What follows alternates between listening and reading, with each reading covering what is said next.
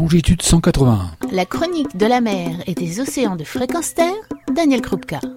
Bonjour, le plastique c'est un sujet dont chacun a entendu parler. Il nous entoure et surtout nous pollue. Aucun milieu n'est protégé. Par dissémination, air, sol, eau ne sont pas épargnés. Les océans non plus. Entre 8 et 10 millions de tonnes de déchets arrivent chaque année dans les océans du monde, dont 0,6 millions de tonnes dans la seule mer Méditerranée. Et pourtant, à plus de 80%, ils proviennent des continents. Les organismes marins et leurs habitats sont en péril, et on ne compte plus ces images d'oiseaux dont l'estomac est rempli de plastique ou de tortues étouffées par le plastique. Tous les animaux marins sont concernés, et du plus petit au plus grand, du zooplancton aux baleines. J'en veux pour preuve personnelle ce que j'ai pu observer auprès des cachalots de l'île Maurice, par constat sur place, et aussi sur la moisson de photos et de vidéos faites lors de l'étude des cachalots de l'île Maurice effectuée par François Sarano. Car si la population de cachalots croît depuis quelques années, une nouvelle menace est très présente. Des déchets plastiques par centaines que l'on voit aisément en surface et qui en dit long sur les concentrations existant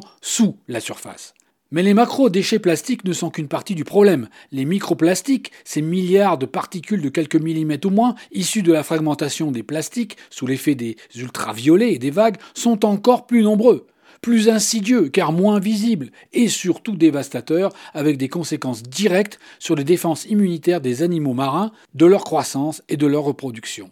Comment peut-on enrayer la machine? Peut-on aller nettoyer les océans? Les idées ne manquent pas. De nombreuses expéditions de bateaux se proposent de nettoyer les mers.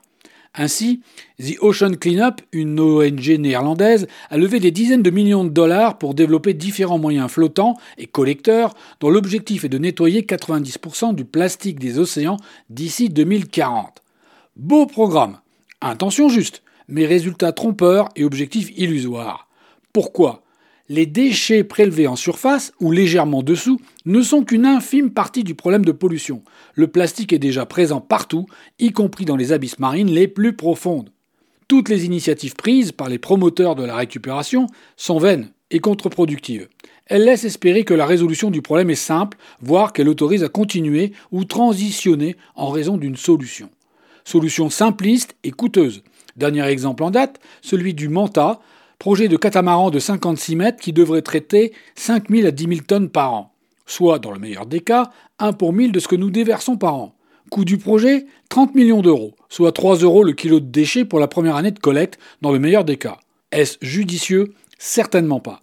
Au pire, une escroquerie, au mieux, une utopie. Nettoyer un océan de 360 millions de kilomètres carrés sur 4,5 km de profondeur moyenne, avec un filtre de quelques mètres de large, relève de la petite cuillère utilisée pour vider le désert du Sahara de son sable. Pire, ces extracteurs de plastique risquent d'inclure les crustacés, bactéries et autres créatures marines qui s'y seront agglutinées.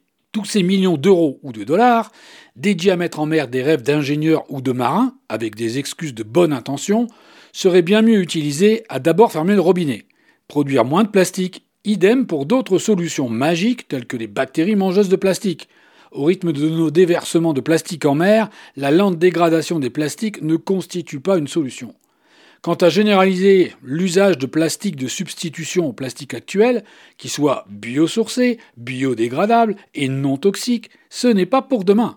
Pire, les biodégradables actuels nécessitent des monocultures intensives gourmandes en biocides et en eau, une catastrophe pour la biodiversité. Quant au recyclage du plastique, autre fausse bonne solution, il ne permet que de repousser un peu plus tard le problème, car ce plastique recyclé, lui aussi, finira dans les océans, en ayant permis à l'industrie du plastique d'en produire un peu plus, car un plastique recyclé n'ayant pas les propriétés d'un plastique issu de la pétrochimie, il devra être employé avec du plastique de bonne facture, c'est-à-dire sorti d'usine. Que reste-t-il à faire alors? Eh bien, agir à la source et entreprendre des solutions non pas marines et correctrices, mais terrestres et préventives, avec une réduction drastique de nos déchets.